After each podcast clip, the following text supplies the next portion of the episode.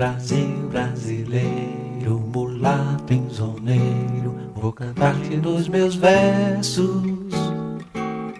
Brasil, samba que dá bamboleio, que faz gingar o Brasil do meu amor, terra de nosso Senhor. Coisas de Brasil! Carnaval a mil, Coisas de Brasil, carnaval a mil, coisas mil. Coisas de Brasil, A solução é alugar o Brasil. Nós não vamos pagar nada. Nós não vamos pagar nada. É tudo free. Quero ver sofrer a pátria mãe gentil. As crianças no Brasil. Chega a polícia e mete o pau. Mete a mão.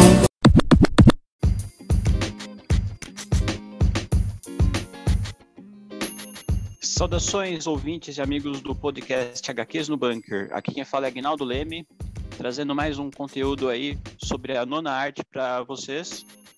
Aqui comigo hoje estão meus irmãos Raoni Baroni, Bom dia, boa tarde, boa noite, audiência do HQs no Bunker. Bem-vindos a mais uma resistência subterrânea. E Jefferson Ravazzi.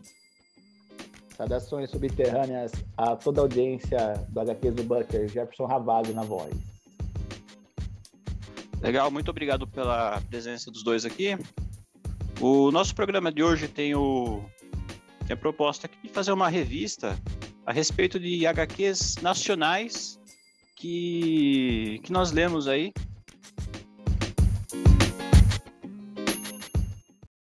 Tem muito conteúdo aí, mas nós fizemos uma seleção hoje aqui para apresentar para os ouvintes. Então, é, a gente vai fazer uma o sorteio aqui, né? Eu vou jogar a moeda dos duas caras. É, certo, meu irmão tá em cima. Quem escolhe lado limpo e lado riscado? Ah, o Raoni vai no riscado, como sempre, né? Ah, meu, eu vou escolher. tá bom, então. Lado, ris- Vou ficar lado com ruim. riscado. certo. Eu vou levantar minha mão aqui. Deu lado riscado. É, então, Raoni, eu sei que você é um grande apreciador aí de, de grandes histórias, né? É, grandes contos. Você, você é um grande leitor, né? Um leitor muito voraz, né? E Sou quadrinho nacional você gosto gosta bastante também, né? Bastante, Agnaldo, bastante. Legal. O que, que você tem para nós aí hoje?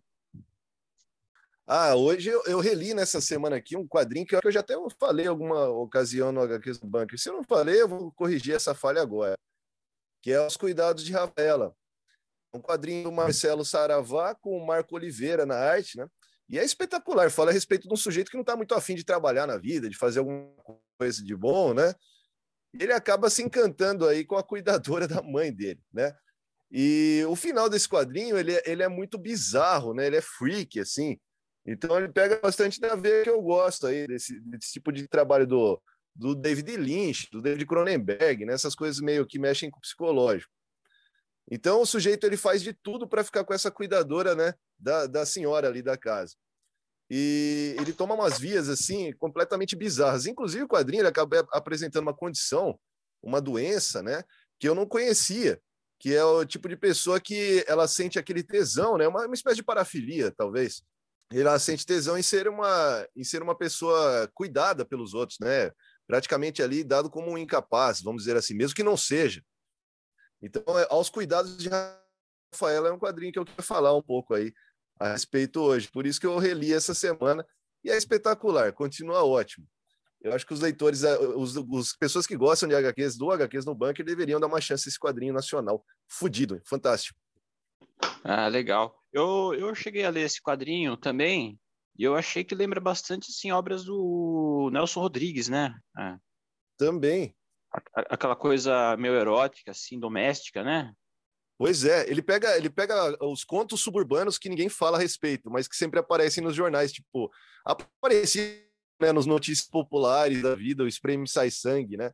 E é aqueles casos que Sim. todo mundo fala, ai, na minha família não vai acontecer, mas recheia o jornal sensacionalista, por exemplo, né? Que a gente vê aí de tarde. É verdade. É, esse quadrinho é muito interessante mesmo. A, Mas eu acho que um problema assim do quadrinho é a disponibilidade, né? Acho que não é muito fácil encontrá-lo, né? Esse É, ele, ele pertence Esse- àquela esse- Zarabatana. É Zarabatana, né? É Zarabatana, isso? né? Zarabatana Books, isso. E foi, pelo que eu vi aqui, Aham. foi um projeto. Ó, tem, tá aqui o PROAC São Paulo atrás, incentivo à cultura, né? Foi um projeto, então. é, que vai encontrar muito aí no Mercado Livre, né? O que a gente chama aqui no, aqui no bunker, no nosso métier de mercenários livres, né? Então, assim, de ve- vez ou outra eles, eles podem republicar esse HQ, viu? Porque é um HQ aqui que já concorreu a prêmio e tudo mais. Mas é, se vocês tiverem a chance, então, aos cuidados de Rafaela, é, talvez né, apareça aí depois para vocês no HQs no Bunker. Eu vou ver, né? Vou atrás se tem essa versão digital para disponibilizar aí para os nossos ouvintes, né? E aí a gente deixa o link aí depois. Ah, legal. Como que chama os autores mesmo, Oni? Marcelo Saravá e Marco Oliveira. E o Marco Oliveira tem uma arte, né, Agnaldo? Você que leu o quadrinho, que é bem interessante, né? Lembra um pouco aí os quadrinhos alemães, assim, é muito legal o estilo de arte desse cara. Sim, sim, é bem, bem chamativo mesmo. E casa muito bem com a história bizarra, né? Totalmente, totalmente. Parece um pequeno conto suburbano, erótico, bizarro, Nelson Rodriguiano. É isso. É, a gente vai colocar depois no Instagram e no Facebook. O meu computador deu um pau essa semana, mas eu vou atualizar o Instagram depois aí com umas artes legais aí. A gente vai colocar os artistas aí, se possível. Aí para quem seguir os artistas aí, talvez tenha a oportunidade de, ir atrás do da obra, né? É, Jefferson Ravazzi, o que, que você tem para nos apresentar aí? Então, primeiro eu queria falar que essa HQ que vocês estão comentando é muito provocante, né? Só da, dessa descrição que vocês fizeram deixa o material muito interessante, né? Ainda mais. O preço para você aí, ó, de olho fechado. O dia que você colar aqui em casa, pode levar esse- essa HQ que eu acho que você vai adorar. Fazer esse link. Obrigado, Ni. Fazendo esse link aí com notícias populares, né? Total. O caso mais marcante desse jornal é quando eles cheguei um bebê demônio do ABC, né? Nossa, um clássico. é um clássico das lendas urbanas é, um paulistas, né?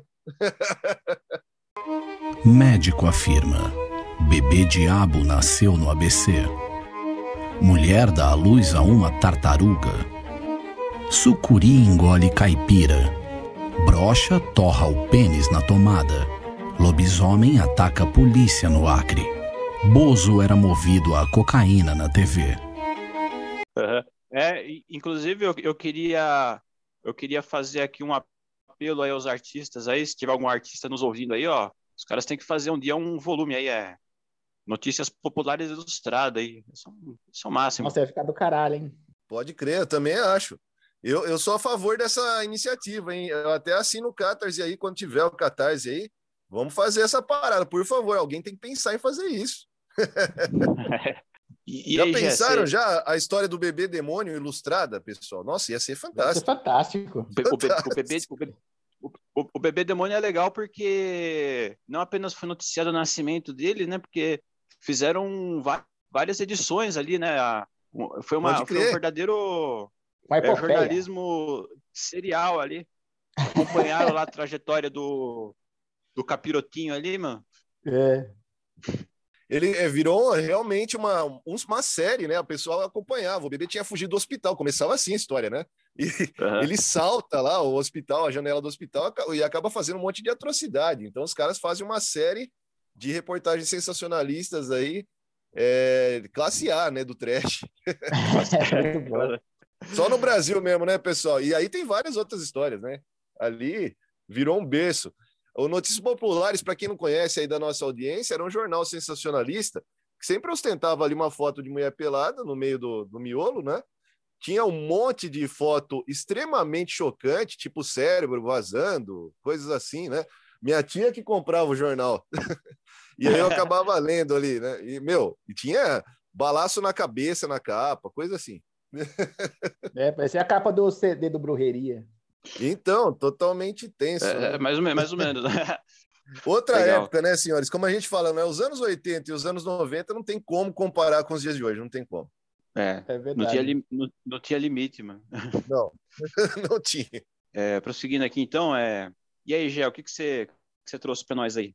Então, é, foi legal aí comentar aí sobre os caóticos anos 90, né? Que foi onde a gente mais viveu, né? A pungência do- dessa, dessa década aí, né? Que não tinha nenhum pudor, nenhum bom senso, é tudo muito escrachado, né? Parecia realmente outra dimensão, né? E ne- nessa década aí, houve destaque para um, um grande artista das tirinhas nacionais, né? Que é o Adão Rasgaray. O o Adão, ele estudou aí fora do Brasil.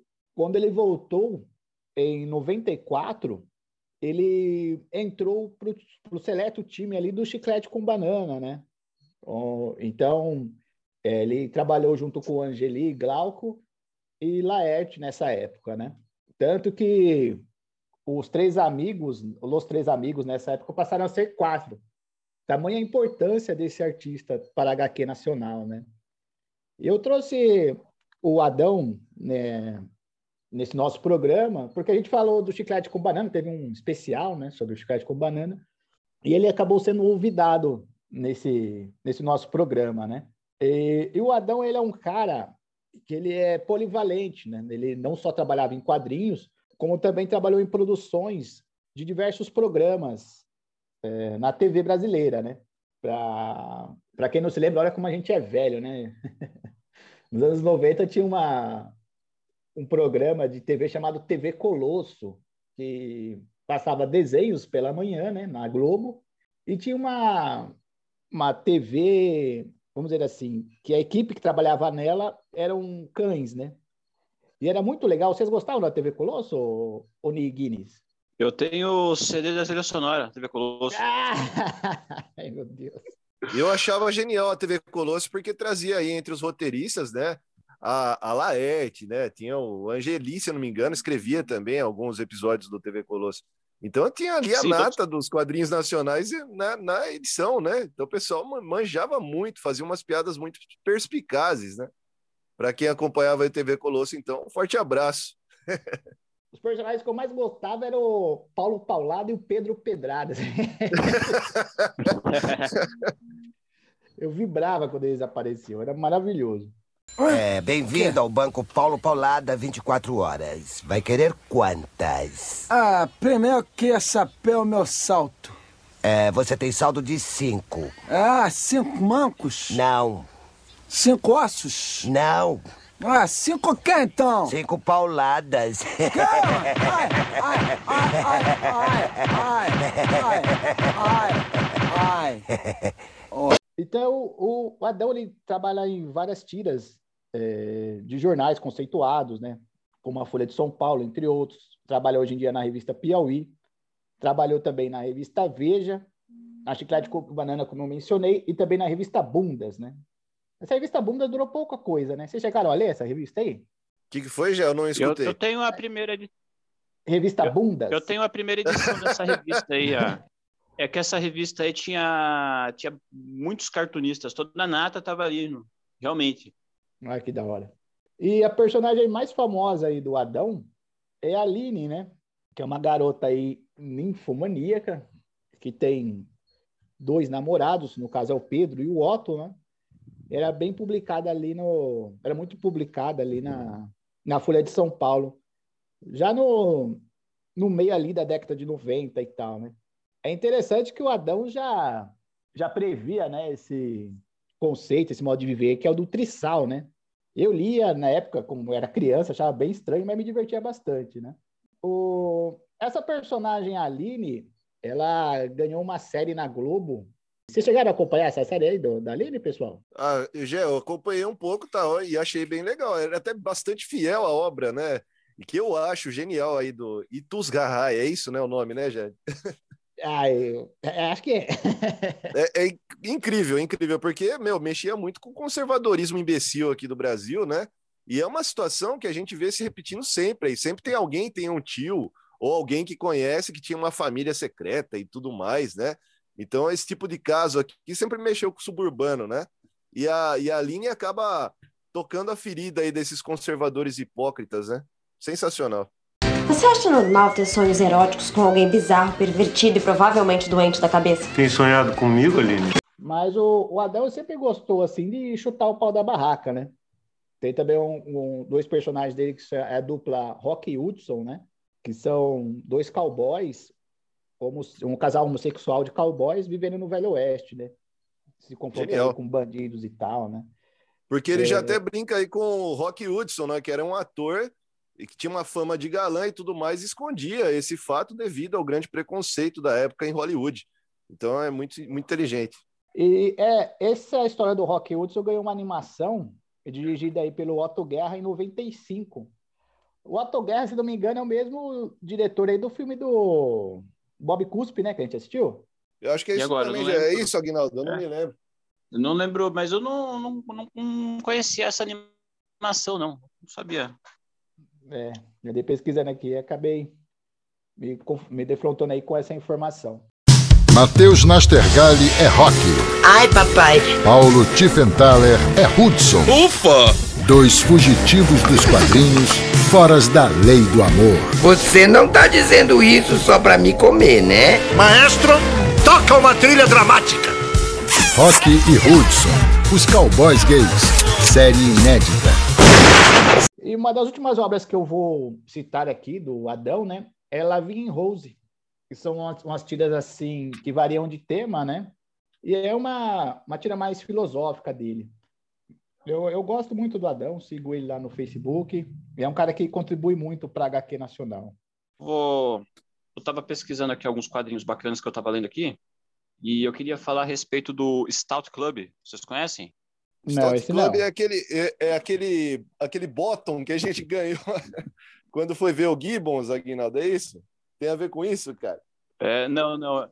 Não, é, é outra coisa, mas é parecido. Ah, entendi. É, o Stout Club é um coletivo também criativo, né? Eles são como se fosse um selo de quadrinhos lá do Rio Grande do Nossa, Sul. que legal. Eles são é, composto pelo é, é composto pelo Matheus Santo Louco, Eduardo Medeiros, Rafael Albuquerque e o Rafael Scavone. Eles são esses quadrinistas, né? Que eles fizeram algumas obras sob esse selo. E eu tenho duas obras aqui.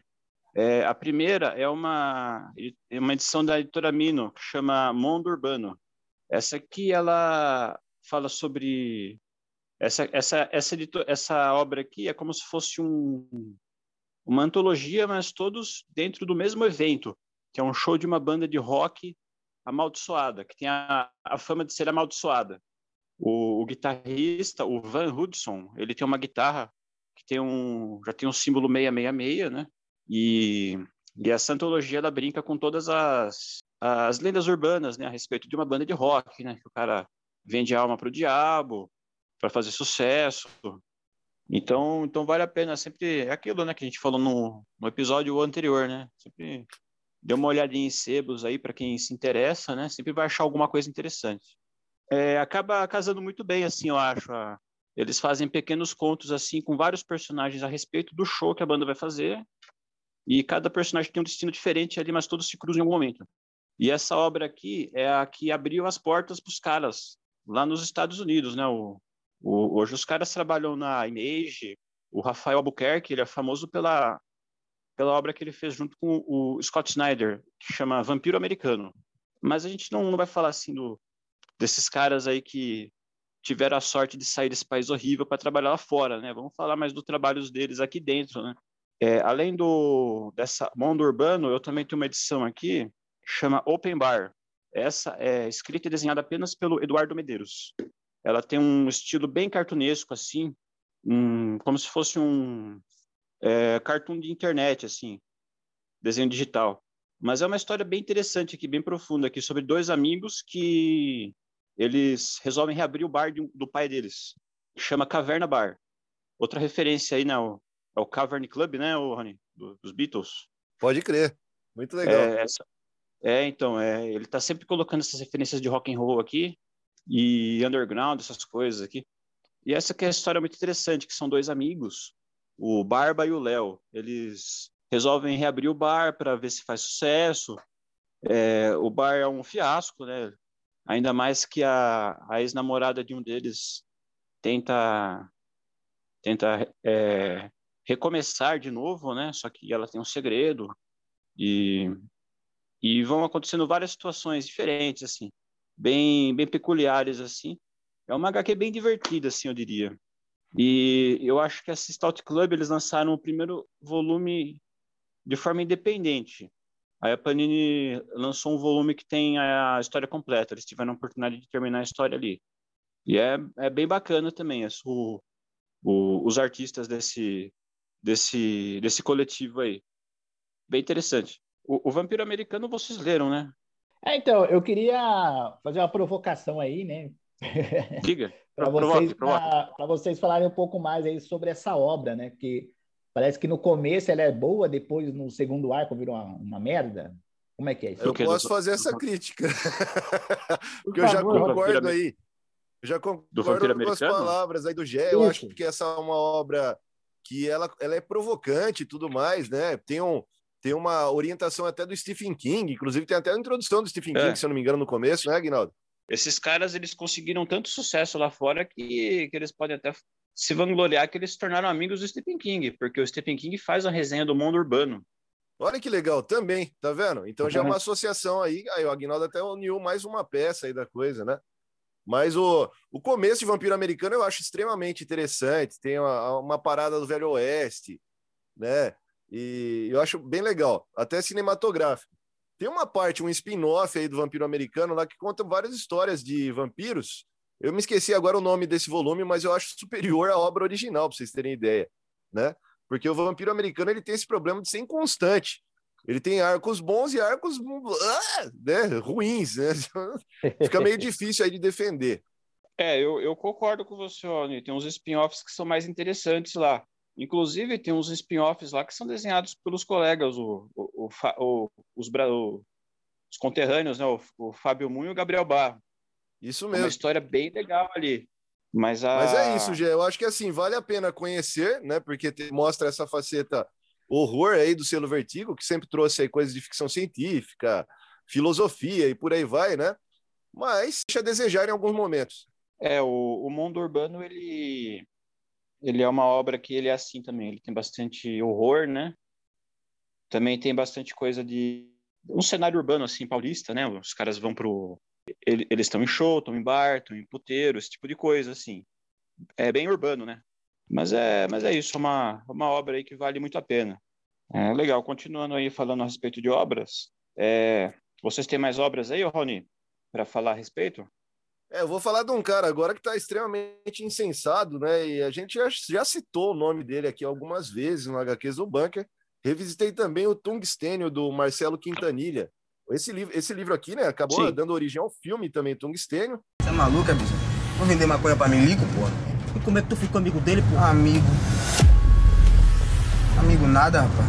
E ganhou, né? Ele foi prêmio, ganhou os prêmios Anguleme, HQ Mix e Rudolf Dirks então é um dos quadrinhos mais importantes aí dessa safra, né? Eu estou falando aí dos últimos anos aqui no Brasil. Fala uma, uma história ali é, que retrata bem o Nordeste brasileiro, fala de violência policial, fala de moralismo hipócrita, fala de sexismo e machismo, fala de um monte de coisa. Então ele é um, uma espécie de caleidoscópio ali com um fato corriqueiro, né? Que acaba escalando. Então o Marcelo Quintanilha traz uma história de crime que vai escalando, vai mostrando então esse background dos personagens com um psicológico muito denso. Então, vale tanto pelos desenhos que são espetaculares, pela sensação cinematográfica que a HQ passa também, com suas várias cenas ali também deslumbrantes, né? E, e pelo traço dele, assim, ser, ser é, muito ligado ao realismo. Eu acho que vale muito a pena, é um rolê que vale muito a pena. Então, Marcelo Quintanilha e a Tungstênio é a minha, minha nova recomendação a esse clássico moderno. Ah, legal. O, o Marcelo Quintanilha, ele é, ele é muito ele é muito produtivo, né? Ele fez várias obras aí recentemente, né? Pois é, e cada ano que passa, Saiu né, uma... Aguinaldo, ele, Marcelo Quintanilha vai acumulando prêmios, né? Parece que esse ano aqui ele, que ele estourou no norte, vamos utilizar esse termo, mas esse ano aqui o cara ganhou prêmio pra uhum. cacete, né? Foi reconhecido em jornal da França e um monte de coisa, né? Então, sensacional. É um dos melhores quadrinistas que a gente tem hoje aqui. Legal, legal. É, um, é, é legal mesmo. E eu não conheço essa obra aí. Eu, quando puder, eu vou ler também. Opa, passando em casa, mesmo esquema. Pode levar à vontade. Acho que você vai adorar. Legal, legal. Muito obrigado. Que isso. É, hoje, é, você estava falando dos anos 90, aí a gente estava falando aí, né? Certo. da- aham. dessa, dessa época aí que não tem limites, né? Não tem, não tem critérios, talvez. É, Você você ia trazer uma obra dos anos 90 para a gente ler, né? Para gente, a gente analisar aqui, né? Então, é, eu vou falar de uma obra que foi publicada em meados dos anos 90. Ela começou a ser publicada em 99 e terminou de ser publicada em 2003. É a série Holy Avenger, criada por Marcelo Cassaro e Rogério Saladino, ilustrada por J.M. Trevisan e Erika Awano. E o que acontece? Eu trago essa, essa série do Holy Avenger porque ela tem um background riquíssimo. Ela é uma HQ que foi baseada no mundo criado numa revista de RPG chamada Dragão, que fazia muito sucesso aí na, na década de 90, né? O pessoal jogando RPG de mesa e tal. E dentro dessa revista Dragão, eles criaram o mundo de Tormenta, que é onde ocorre aí as histórias do, do Royal Avenger, né? Então, eles ficam, são baseados ali no mundo de Arton e conta a saga do ladrão, ladrão Sandro, da Lissandra, que é uma, que é uma dríade, né? E aí eles se, se juntam outros dois personagens, que é a, a maga Niele e o, o dragão anão que criou a Lissandra. Agora esqueci do nome dele. Mas, enfim. É, o Holy Avenger, pessoal, ele conta a história da, da Lissandra quando ela vai atrás de, um, de, um, de umas joias para acordar um cavaleiro adormecido lá, que é o Paladino, né? Para salvar o mundo, essas coisas e tal. E apesar dessa trama aí ser simplista, né? Porque é muito fácil você basear uma história numa busca, né? Como Dragon Ball ou Inuyasha, no caso, né? Porque é, é mais fácil colocar o pessoal em, em, confronto, fazer a história correr, entre outras coisas, né? Mas é, eu acho interessante porque nessa época aí, de, da, de 2000, 2002, quando eu, eu li essa revista, eu achei muito interessante a personagem Niele, que ela, ela tem 1% de um poder infinito, né? É uma personagem roubada, assim, e chama atenção, né? O, essas histórias assim de mangá, anime com personagens apelões, né? Como no caso tem o Saitama do One Punch Man, né? Tem o Madara lá no Naruto e, e, e desperta bastante a curiosidade, né? O, as batalhas aqui do do Holy Avenger, pelo menos no começo, elas são bem brutais, tem mutilação, um pedaço de corpo voando, entre outras coisas, né? E deixa a coisa bem legal.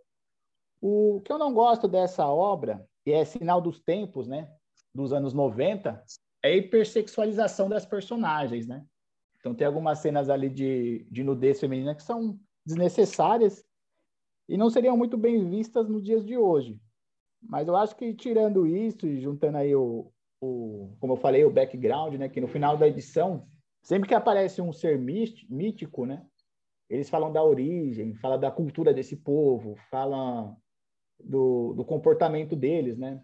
Por exemplo, tem um centauro lá, aí fala como eles se organizam, que o centauro não deixa ser, não deixa é, montar nele, que eles são vegetarianos, entre outras coisas. Então é é muito interessante ver toda essa composição dos personagens aí do do Holy Avenger.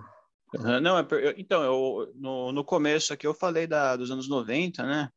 É, sem critério, essas coisas, por causa da, desse detalhe que você mencionou agora, né? Que é a hipersexualização das personagens, né? Porque eu, eu nunca li a obra, assim, mas eu já vi várias edições, né? E me lembrou bastante os quadrinhos que se faziam costumeiramente nos anos 90, né? Como, como por exemplo, Rob Liefeld, é, o, o Eric Larsen, né? Entre outros, né? Tem É, então, bastante... Você diria que tem bastante influência desse, desse tipo de quadrinho? Eu, aqui vai além, né? Porque o, nos Estados Unidos já tinha o Comics Authority É, é que pior. é, vetava esse tipo de nudez explícita, né? No, Uhum. no quadrinho nacional já não acontece isso, não. Não tem selo, então mostra mesmo. Então os caras Então, tá mostram né? mesmo. Mostra, ah, tem parte que mostra, assim. Tem outras que não. Que não é tão, Uhum. tão explícito assim, mas tem parte que mostra, sim. É, esse quadrinho tem quantas edições? Você sabe? São 42 a, o primeiro arco, né? Uhum. Porque eu, eu sempre vi muitas edições soltas assim em sebos, né? E eu ficava interessado até em dar uma conferida, só que eu não sabia, né? Se, se pegar vale a história a do meio, né? É, então, se... é bom sempre pegar do começo, né? Pra não ficar meio perdido, não tomar spoiler das histórias, né? Dos mangás, assim. É, o Holly Avenger, ele foi bicampeão aí do troféu HQ Mix em 2001 e 2002 na, na categoria revista seriada. Hum. Em 2007, e em 2007, olha que legal, conseguiu o sexto lugar é, no Prêmio Internacional de Mangá lá no Japão, cara. Então, houve até reconhecimento internacional aí dessa obra. É, vale, vale a pena. Eu acho que vale ah, a pena. É, é um, um produto da, da, da, década, né? Pelo que você falou, parece ser bem é, influenciado por RPG e fantasia, né? E e o público desse tipo de produto aí é, é bastante abrangente, né? O pessoal gosta disso, né? Bastante. Ah, eles gostam. É, e tem uma parte lá que eles, que eles continuam a revista voltada por esse público mesmo, né? Da, que, uhum. A revista Dragão, né? Que joga no, no mundo de Tormenta e tal. Então eles falam dos personagens, falam da cultura, né? Do, e depois começa com as atribuições físicas, né? Não sei quanto de ataque, não sei quanto de defesa. Assim. Eu não entendo nada de nada, né? Então essa parte eu paro de ler. Para quem lê Magic, né? para quem joga Magic, né? Essas coisas. É, do Gen Dragon, essas coisas aí, né? Uhum. É, então, Guinness, só para concluir, é, o personagem do qual eu esqueci de falar é o Torque, que é um, um dragão anão, um mini dragão anão, que cria Alessandra ali na Ilha dos Monstros e tal, né? O legal desse Torque é que ele tem a meio que a personalidade assim do Wolverine, né? Ele é embrutecido, mal-humorado, coisa e tal, mas bem paternalista, né? Quando se trata da, da protagonista, né? Ele gosta muito de cerveja. Então acho que nesse grupo da nesse mundo da tormenta aí eu seria um dragão anão, um troglodita, como eles falam. É bacana. É, a gente vê aqui na fazendo essa análise aqui dessas obras todas, né? A gente percebe aqui que, que os autores eles não tratam apenas de, de brasilidades, né? De, de temas universais, é, de coisas próprias do nosso país, né? Também é, muitos assuntos universais, né? E também bastante e também outros ramos, né? Da, da literatura, né? Como a fantasia fantástica, né? Que que se faz no mundo inteiro e no, e no Brasil também tem uma tem os seus representantes, né? Eu achei legal. legal já citar a revista Dragão. Eu tenho algumas edições em casa. Nunca fui um aficionado de jogar RPG, né? Mas eu tive alguns jogos de tabuleiro, tipo Hero Quest, ainda tenho, né? E essa Sim. revista era legal porque ela trazia também ali é, matérias sobre o terror, sobre gêneros literários, como a ficção científica também. Então, por isso, eu tenho, eu tenho alguns volumes aqui em casa. Eu achei muito legal já ter citado essa revista. Ela tinha muitos fãs é, do universo do rock and roll, dos quadrinhos, que acabavam comprando essa revista devido às outras matérias também. Eu, eu, eu, eu, também nunca, nunca peguei o gosto de RPG, não. Já, já me apresentaram Magic naquela época lá, mas não. Mas muita gente começou a gostar por causa disso, né? Também começou a gostar de horror por causa disso, conheceu o rock and roll, né? Também. Falou muito bem, Rony. Pode crer. É, bom, a gente vai encerrar aqui o, vocês têm alguma outra obra para apresentar? Falar alguma coisa? Algum... Eu tenho, eu tenho uma para acrescentar, mas a gente fala mais na hora que for apresentar os prêmios. Vamos lá. É, tá legal. Beleza. É, bom, só para encerrar aqui a, a, parte do nosso programa aqui a respeito da, das obras, eu vou falar aqui de uma obra aqui que, que é muito brasileira, inclusive faz parte da história do Brasil. Chama Chalaça, o amigo do imperador. Essa aqui fala sobre o, o Chalaça, né? Francisco Gomes da Silva. Ele era secretário particular do Dom Pedro I. O, se eu falar alguma coisa aí, ô Raoni, por favor, me corrija, né? Você, é professor de história, né? É, corrija Crescente também. Mas o, o Dom Pedro, ele era um imperador, né? Mas ele, além de cuidar de assuntos do Estado, mas ele também dedicava muito do seu tempo à boemia, né? A, a conquistas românticas às suas amantes, né? Tanto é que aqui no, nessa obra aqui está mostrando a cena em que ele proclama a, é, ele proclama a independência do Brasil. Ele está segurando a espada lá no Rio Ipiranga, porém ele está com o pensamento de uma das suas amantes. Acho que, era, acho que era mais ou menos por aí, né? Não foge muito da realidade. É isso aí mesmo. Ele tinha, tinha as amantes lá, e além disso, né, ele estava doente nessa proclamação. Sim. O cara estava, na verdade, usando uma espécie de mijão ali, que é uma espécie de pijama, né? E estava todo borrado, que ele tinha passado por uma diarreia nervosa nos dias anteriores. Cagão. É, é o, o quadrinho aqui é um pouco mais gentil, ainda leva um Isso. pouco a lenda para os quadros aqui, né? A moral da história é que a história do Brasil sempre foi uma merda, né? Então, é lamentável. Então, pois é, falando aqui dessa obra, é mais ou menos assim. Essa obra aqui é escrita por André Diniz e, e desenhada pelo Antônio Eder. O, o André Diniz ele é um quadrinista também, né, que também desenha. Só que esse aqui ele apenas roteiriza, né? Os desenhos ficam a cargo do Antônio Eder, que é um estilo bem cartunesco também. Lembra bastante um pouco revista Mad, talvez. E são várias histórias curtas aqui apresentando o, esse personagem histórico, né? O, o Chalaça. Porque, assim como o seu amigo, o imperador Dom Pedro, o Chalaça também era um boêmio, ele também gostava de, de, várias, de várias amantes, né? Ele gostava da conquista, né? Era um homem cheio de lábia, ele sabia como convencer as pessoas, né? A fazer o que ele quisesse. O malandrão. Malandrão. O malandrão. Ele tem várias anedotas aqui com amantes envolvendo tanto ele quanto o, o seu amigo, né? Ou apenas ele, né? Inclusive a história em que eles se conhecem é num bar no Rio de Janeiro. Uma coisa que eu tenho que acrescentar aqui é a riqueza de detalhes de arquitetura de lugares aqui, roupas, é, a- forma de falar dos personagens aqui é muito, muito rico, muito legal. E, e aqui do, durante uma confusão aqui no num bar aqui o o Chalaça aqui se envolve numa confusão aqui na frente do imperador, mas aí com converso com ele, com- é, joga aquele papo lá e acabam acabam virando amigos. E o ele acaba contratando ele como seu secretário particular já que parece que é ali que eles se identificam ali, né, com tem, tem os mesmos objetivos, né? E, e também tem uma história que eu achei bem interessante aqui, porque naquela época é, teve um jornalista, é, Luiz Augusto Mai, que ele ele era editor de uma de um jornal, eu ver se eu acho o nome aqui, é, a Malagueta, era um jornal que saía no Rio de Janeiro e nessa época ele fez duras críticas ao governo do Dom Pedro e também à sua pessoa, já que es- escândalos aconteciam, todo mundo sabia, mas era encoberto, né?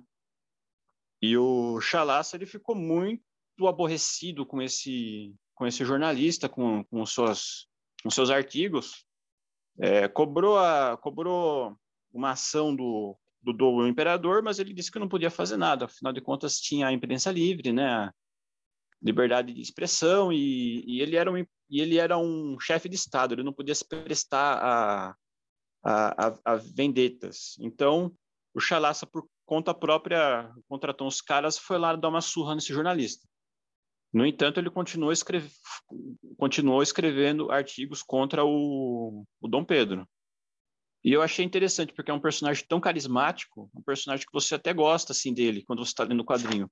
Mas se você for ver, o cara não, não valia nada, mano. O cara, igual Um muitos aí, canalha. puxa, puxa sacos do governo, pessoas que só estão interessadas em vantagens. E, Ô, e- e por aí vai. ô, ô Raoni, fazer uma pergunta para você, você que é o historiador da, da parada. É, dada essa comparação que o, o Guinaldo fez aí com o nosso imperador cagado aí, né? E com várias amantes e tal, da defesa que ele fez pela liberdade de expressão, o, o Dom Pedro, boêmio e cagão, era muito mais democrata do que esse demônio cagão que nos preside atualmente, é isso mesmo? Exatamente, mas eu estendo esse comentário, que foi muito legal aí da sua parte, para o filho dele, então, Dom Pedro II, né?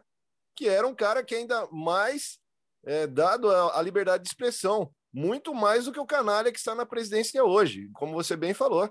Então, Dom Pedro II, por exemplo, liberava várias críticas ferrenhas ao governo dele e à sua pessoa, inclusive, nos jornais. Então, o pessoal zoava mesmo e ele achava isso tudo uma beleza, ele não tinha problema com isso, não.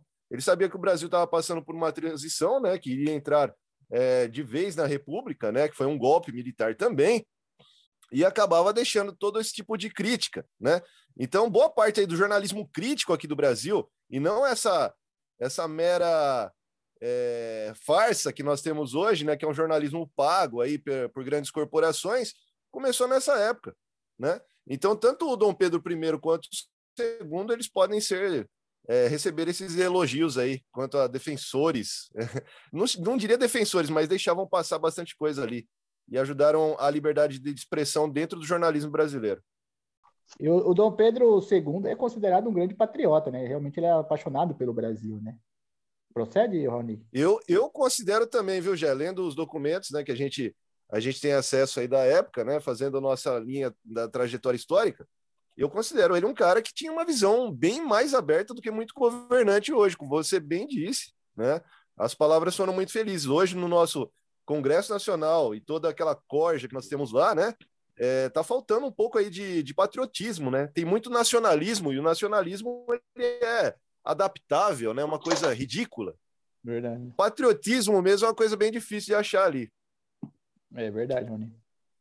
Muito bem colocado. E o, e o Chalaça, ele. Não vou falar mais da história, né? Mas. É, ele não se dá muito bem, não. Infelizmente, aí a. Felizmente, né? Infelizmente para ele, né?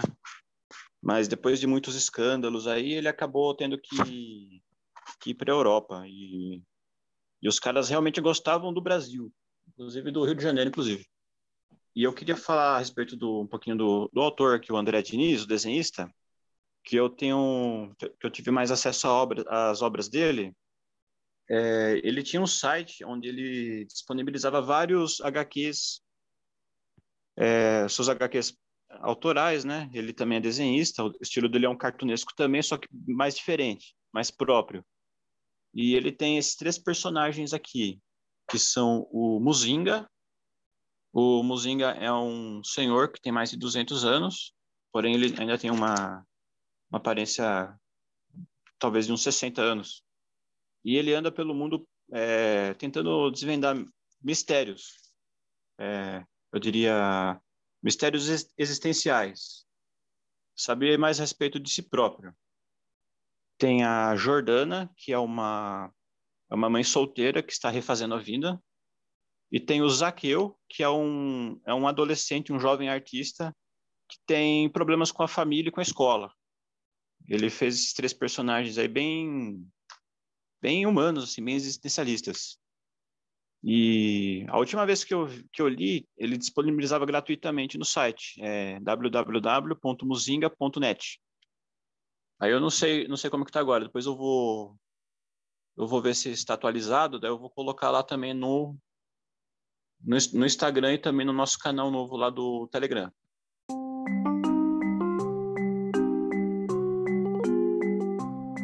Para quem está nos ouvindo pela primeira vez hoje, é, nós, vamos nós vamos dar um prêmio aqui, chama-se Selo Capitão Feio de Qualidade. O, a obra, para ser merecedora desse selo, tem que ser uma verdadeira bomba. Um quadrinho ruim, porque nem sempre a gente consegue ler coisas boas, né? A gente sempre se depara com alguma coisa que, que não é legal.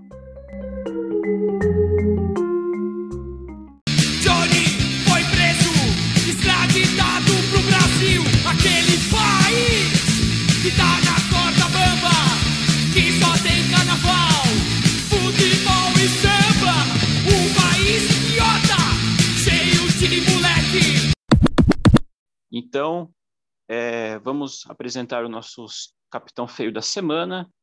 Por favor, Jé. Então, Guinness, é, eu acho que esse capitão feio, eu acho que é o que me dá mais dor no coração é. de premiar, porque é uma obra bem mambembe, né? Mas é sinal do, dos tempos, né? Como a gente comentava ali do, dos caóticos anos 90, né? É uma, uma série publicada pela editora Block e tal. Então tem muito contexto por trás disso e um background muito rico por trás de uma história muito ruim que eu vou trazer aqui, né? Eu vou falar para vocês, pessoal, da revista do Mestre Kim, né? Eu lembro.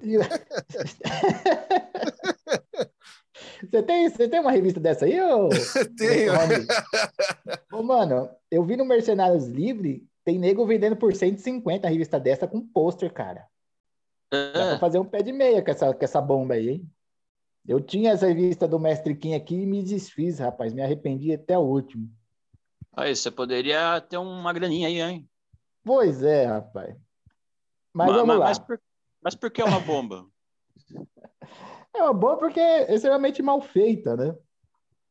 Essa história do, do Mestre Kim é, uma, é um spin-off de uma outra revista que também era temerária, que se chamava Clássico dos, das Artes Marciais. O que acontece? A editora Block, em meados da década de 80, ela perdeu ali o direito das revistas Marvel, né? E, então ela publicava ali o Mestre do Kung Fu, e quando a Abril pegou todos os direitos da Marvel, né? Ela começou a publicar essa revista aqui, que é o Clássico das Artes Marciais. E contava com uns personagens bem caricatos, assim, bem pitorescos, como o Bonzo, o Bonzo Secreto, era tipo um Batman de, de Kung Fu, muito idiota. era um, um detetive e tal, que depois, para resolver o caso, fala da lei, se vestia de Bonzo Secreto. Uma merda. Tinha a Fera da Capoeira, que era uma heroína hipersexualizada, né? E, e também o Black Jean, que fazia um estereótipo ali da do Black Exploitation, né? É tipo um Luke Cage brazuca mesmo, tabajara, né? Então, aproveitando esse hype, a editora Block, que também da, da, da TV Manchete, lançou essa revista do Mestre Kim, cara. E, bom, os roteiros eram pavorosos, mas tinha um artista aqui que ele foi de grande importância aqui no, no Brasil, que é o Eugênio Colonese, né? É, que fazia bastante histórias de horror aí na, na década de 60. Inclusive, ele criou uma personagem é, muito... É, a Vampira Mirza, né? Que é claramente uma, uma cópia aí da, da Vampirella. Ô, Ni, você que gosta bastante de quadrinho de horror, você acompanhou a carreira do, do Colonese antes de fazer essa bomba aqui, do Eugênio Colonese? Eu sou fã do Eugênio Colonese, viu, Rogé? Eu acho muito legal você falar desse grande autor. Até tem um autógrafo dele aqui, não fui eu que peguei, né? Mas eu tenho autógrafo aqui na coleção do, do Colonese, cara. E realmente, né? O, me- o mestre Kim, ele, ele tem umas falhas ali grotescas, né? Quanto a realmente a hipersexualização, como você tinha citado aí antes, né? Em, em outra obra. E tem outros problemas também de época, né?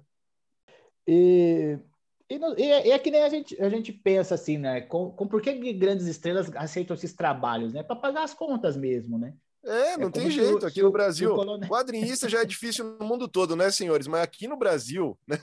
Aí já o negócio fica pior ainda. É, eu, eu enxergo ele meio assim como o Nicolas Cage, né? O Nicolas Cage também faz cada bomba para pagar as contas.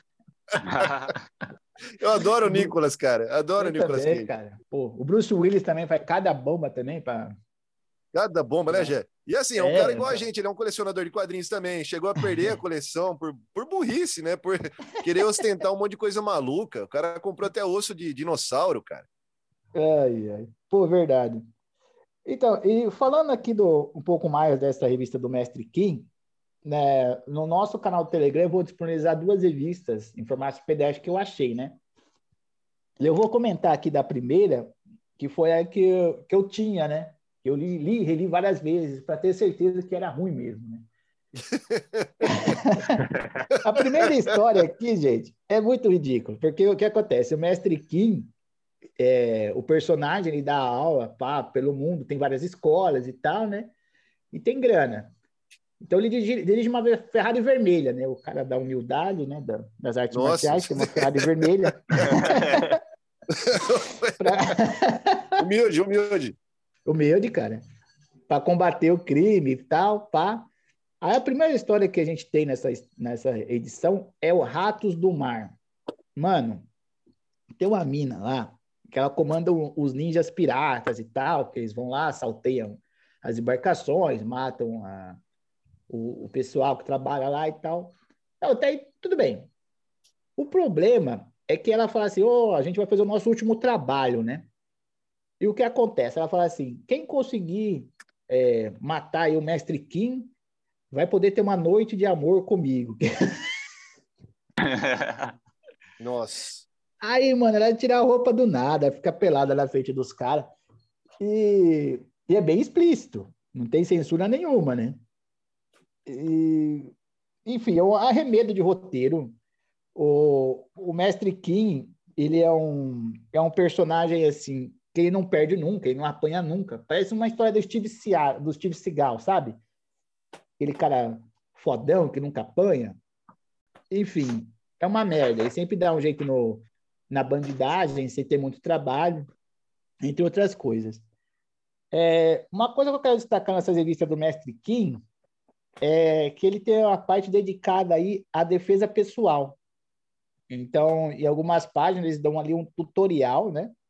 De como se livrar de um agarrão, de como torcer um braço, entre outras coisas, né? Eu fico imaginando o quanto que a garotada ali da, que lia essa revista não se machucava fazendo as técnicas, né? Testava tudo na Porque tinha- escola depois. É. né? o desespero da- da- das monitoras, né? Porque Meu era Deus. pisão no, pisão no pé, cabeçada, é, inclusive é, chute no saco, soco no saco. Eu imagino o quanto que essa criançada se ferrava nessa época, né? E é incrível, né? Você pensar que uma, uma revista com esse teor é direcionada para o público infanto-juvenil da década de 90 e ninguém fazia porra nenhuma, né? Porque é, apesar de ter ostentar ali um mestre das artes marciais e tal, passava as coisas completamente erradas, né? Esse negócio de nudez descabida, né? Violência também. O mestre Kim ele matava os caras, às vezes podia só nocautear, beleza, né? Mas não, ele matava mesmo de farra e saía impune. Era uma coisa. É uma Gente coisa boa, muito escabrosa. Steve Seagal mesmo. É. Não, Não. é vergonhoso, né? O cara é realmente um um mestre conceituado aí do, do Taekwondo, né? E sujeitou isso para poder pagar as contas também, ou ostentar a Ferrari vermelha, né? Então, fica essa bomba aí para os leitores que quiserem ter o desprazer de ler. Vai ficar lá no nosso canal do Telegram. Essa bomba. Ah, da hora, da hora. É, então, é, eu, eu falei mais cedo aqui, né, que, que os artistas brasileiros, né, é, eles abrangem vários gêneros, né, como a fantasia, né, fazem coisas bem legais. Então, os, você diria que os artistas brasileiros, eles também, eles também se aproveitam de gêneros, vão na rasteira de sucesso de alguma coisa. Olha, Guinness, eu não sei, cara. Eu acho que o Colonés, acho que o Raoni conhece ele mais do que eu, né? Ele tava, devia estar com um problema de grana mesmo para fazer esse negócio aí, né? Eu Não, acho, porque eu, eu acho que, você- acho que é isso aí que o não. falou agora, viu? Porque, como a gente estava falando, a vida de quadrinista aqui no Brasil é extremamente complicada. Né? O Colonese, pegando um pouco o que o Agnaldo falou aí, da- assim como no mundo inteiro, né? O- a- sempre vai pela onda. Então, o que estava rolando na época lá? Artes marciais. Vamos colocar o mestre Kim, tá ligado? Essa é a ideia dos caras. O Colonese, ele estava ali numa fase que nós estávamos explorando o terror, como aconteceu com as revistas lá da, da EC Comics, por exemplo, né? Então aqui no Brasil nós tínhamos a Calafrio, a Mestres do Terror, e o Colonese tinha muito daquele horror gótico. Ele desenhava, né? Situações ali, colocando elementos da, da- da- do horror gótico. Então eu acho isso bem interessante também. Aham. Legal, legal. Então fica aí o, o mestre Kim aí ganhou nosso prêmio aí. Parabéns, viu? Tô bacana. Merecido, merecido. Eu vou ler depois a. Vou tentar ler, né? Não sei. Não, lê, Enfim. vale a pena, dá, dá para dar muita risada, cara. É muito ruim.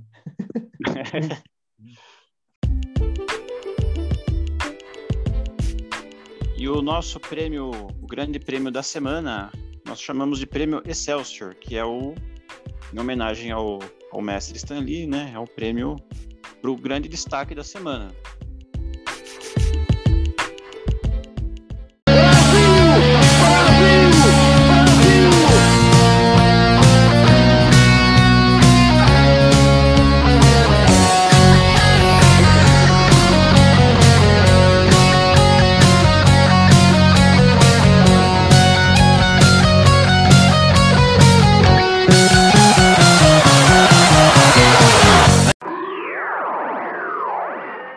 Aí eu trouxe aqui um, um, grande quadrinista nacional, né? Ele nasceu no Rio de Janeiro nos anos 30. A, a história dele se confunde com a do quadrinho nacional, inclu, incluindo as dificuldades, né? Que, que o que o Raoni mencionou aí, né? Os quadrinistas nunca, às vezes, nunca tiveram um espaço merecido, né? E eu trouxe aqui essa obra aqui do Flávio Collin, O Boi das Aspas de Ouro. Essa aqui é uma obra que assim, eu, eu gosto bastante assim da, das lendas brasileiras, né, o folclore brasileiro. E essa aqui é uma é uma fábula gaúcha que que foi desenhada em quadrinhos. Ela fala do a respeito do boi das aspas de ouro, né? Aspas são chifres. É, e diz a lenda que quem capturar esse boi vai ter a felicidade, é o boi da felicidade. E vários e vários é, gaúchos lá, vários poceiros tentaram capturar o boi no passado, né? E nunca sempre sem sucesso, né? Até que um um fazendeiro ele compra todas as terras ali ao redor e cerca o boi. Então, se o boi está nas terras dele, o boi já é dele. Então, na cabeça dele, ele já tem o boi, já tem a felicidade. E para cuidar das terras dele, ele procura um, ele procura alguém que tenha três qualidades. Ele tem que ser forte, ele não, ele não pode ser corajoso, ele não pode perder nenhuma briga. A segunda, ele tem que domar qualquer cavalo enfurecido, ele tem que ser bom com animais. E a terceira, ele não pode saber mentir. Aí vocês querem que eu conte inteiro ou a gente deixa depois lá no Telegram para o pessoal ler? Eu acho legal deixar no Telegram, Guinness. Mas no caso aí, ele ele contrata um, um rapaz indígena, né? Isso, isso, é um indígena, sim, já, já ganha o já ganha o desrespeito dos outros aqui por ele ser indígena, né? No entanto, ele certo. É. faz os testes aqui, né? E, e, e, passa em todos, né?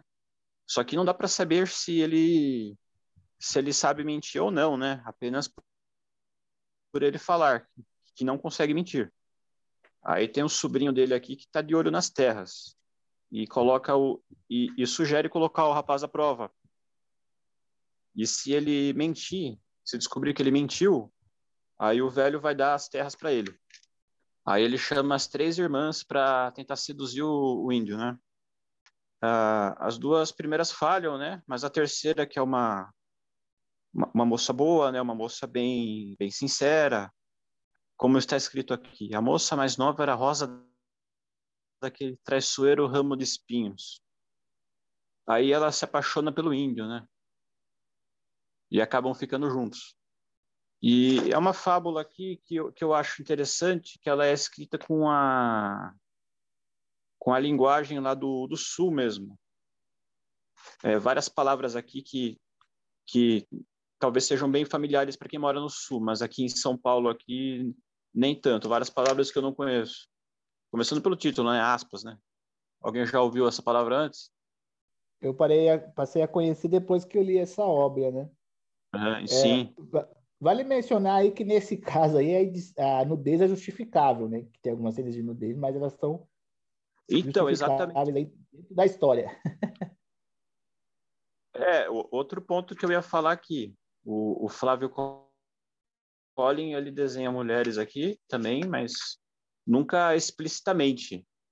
Ele sempre sempre encaixa aqui no contexto da história. E, e, eu acho que os desenhos dele são muito muito característicos, são muito únicos aqui. Isso faz dele aí um dos grandes artistas nacionais. Tanto é que agora a Pipoca e Nanquim Editora está lançando várias obras dele, deles em edições de luxo, né? Lançou agora é, é Terror no Inferno Inferno Verde, é uma edição bem bonita. E essa Boi das Aspas de Ouro vai ser relançada também. Vai ter. Eu acho que eles vão relançar toda a obra dele. São obras difíceis de encontrar, né? É, essa, eu só essa... queria é. fazer um, aí uma, uma comparação, né? Porque esse boi aí das aspas de ouro é o boi da felicidade, né? Boi... Sim. E o boi que está lá no, no nosso Planalto é o boi da infelicidade, né? É o boi da desgraça, é. é boi, é, boi da merda. Ah, é. Mas é isso, vale muito a pena essa, essa história aí, mesmo para a gente comparar, né, com duas obras de autores conceituados, né, que é o Colonese e o Fábio Collen, o, que trabalharam também, no, o Fábio também trabalhou no, no gênero de terror e tal, né? Então é bem legal a gente ver os, esses artistas da antiga aí, como que eles trabalham. Pode crer. Eu acho legal falar desse aspecto aí também do Colim, já que a gente já citou o Colonese, né? O Colim, ele apareceu em várias revistas dessas, Mestre do Terror, Calafrio, e ele sempre pegava o contexto regional. Então, o que o, que o Agnaldo falou aí é muito legal, né? O, os maneirismos, né? O jeito de falar dessas regiões do Brasil, utilizando muito do folclore também. Então, não, não, não precisa ir atrás também dessas obras aí de luxo se não tiver dinheiro. Afinal, a gente está num país em recessão, inflação exorbitante e tudo mais. Você consegue achar obras do Flávio Colim é, em sebos, em outros lugares também, porque ele era um cara muito prolífico e desenhou muito. Em sebo você acha bastante coisa aqui. Essa edição aqui que eu tenho do, do Bois das Aspas de Ouro, eu achei no bazar ali, acho que eu paguei um real nela. É, que legal. Então, então vale a pena sempre. É aquilo, né, que a gente falou no, no episódio anterior, né? Sempre dê uma olhadinha em sebos aí para quem se interessa, né? Sempre vai achar alguma coisa interessante. Legal, é mais algum algum adendo aí ao nosso ao nosso episódio, ao nosso programa só, de hoje? Só queria citar aqui a obra da, da Comic Zone, o Capa Preta, né? Que é uma obra que reúne é, Uhum, essas perdão, grandes obras do dela, né? Lourenço Mutarelli. Hã? Não, eu só estou citando só. Porque Aham. essa Sim, obra aqui sim. é genial, porque ela reúne obras que estavam esgotadas, né? O Lourenço Mutarelli, já que a gente falou da década de 90 aí, ele acabou sofrendo um trote, né? Os amigos simularam uma espécie de sequestro com ele em 1988. E aí o Lourenço Mutarelli entrou numa depressão crônica. Ele acabou escrevendo umas obras que muitas delas foram esgotadas aqui no Brasil, né? E muitas aí ficaram difundidas dentro do, do punk, né? Do punk rock. Então, a Transubstanciação, essa obra genial dele de 91, Desgraçados de 93, Te Amo Lucimar de 1994 e A Confluência da Forquilha de 97 estão reunidas no Capa Preta da editora Comic Zone. Então, Lourenço Mutarelli, um grande artista nacional, né, diz que, que é, não, está pensando em não trabalhar mais com quadrinhos. Hoje ele escreve aí vários romances, né, vários livros. Tem várias obras adaptadas para o cinema também. Então, vale muito a pena conhecer o trabalho do quadrinista Lourenço Mutarelli. Eu Celso para as Eu- duas obras, então. Com certeza, com certeza. O, o Lourenço também é um dos grandes quadrinistas aí, também é dono de um, de um estilo próprio aí. É um estilo que só pertence a ele mesmo. Tanto os traços, né, quanto os seus roteiros. Assim como o Colim, assim como o Colim. O Colim ele é reconhecível à Assim como distância. Você olha uma obra de arte do Colim, você já sabe que é Flávio Colim. E é, é, realmente, esses são artistas aí que merecem ser republicados sempre. Assim. As novas gerações têm que, têm que saber é, o que é um, realmente um quadrinho nacional. Acho que esses aí são grandes representantes. É, beleza, então, é, eu agradeço a- a- aos dois aí. É, alguma, mais alguma pergunta? Ô, Aguinaldo, o que, que o senhor das estrelas está ouvindo hoje?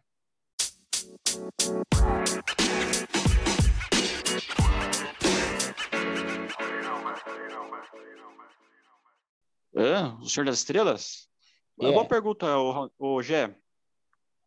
Como a gente estava falando aqui da, da contação de história, né, do, dos, dos quadrinhos, tal, contação de história, coisas regionais, né? A contação de histórias também se passa através de música, né?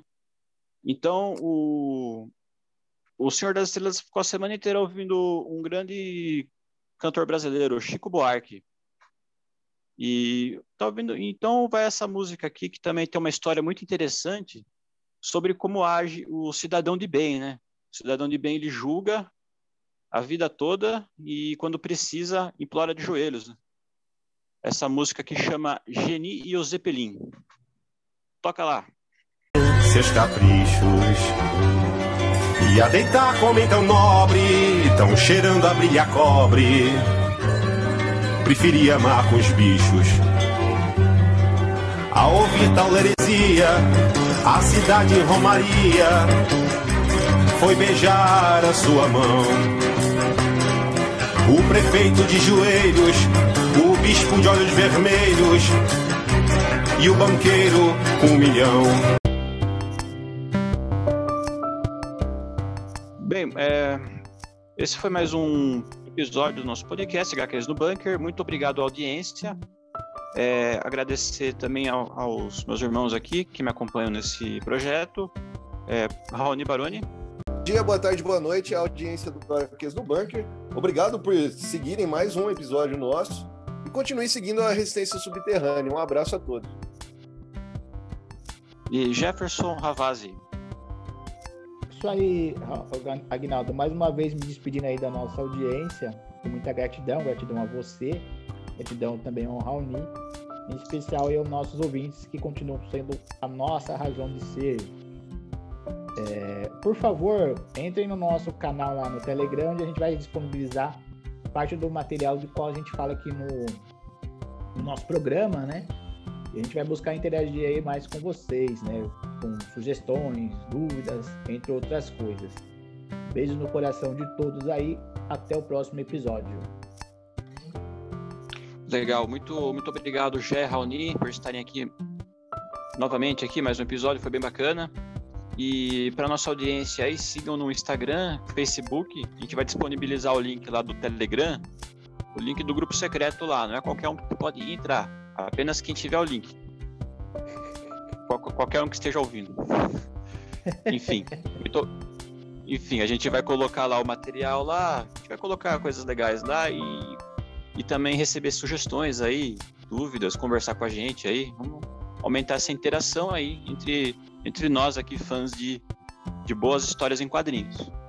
E eu agradeço novamente também. É, continuem nos seguindo aí.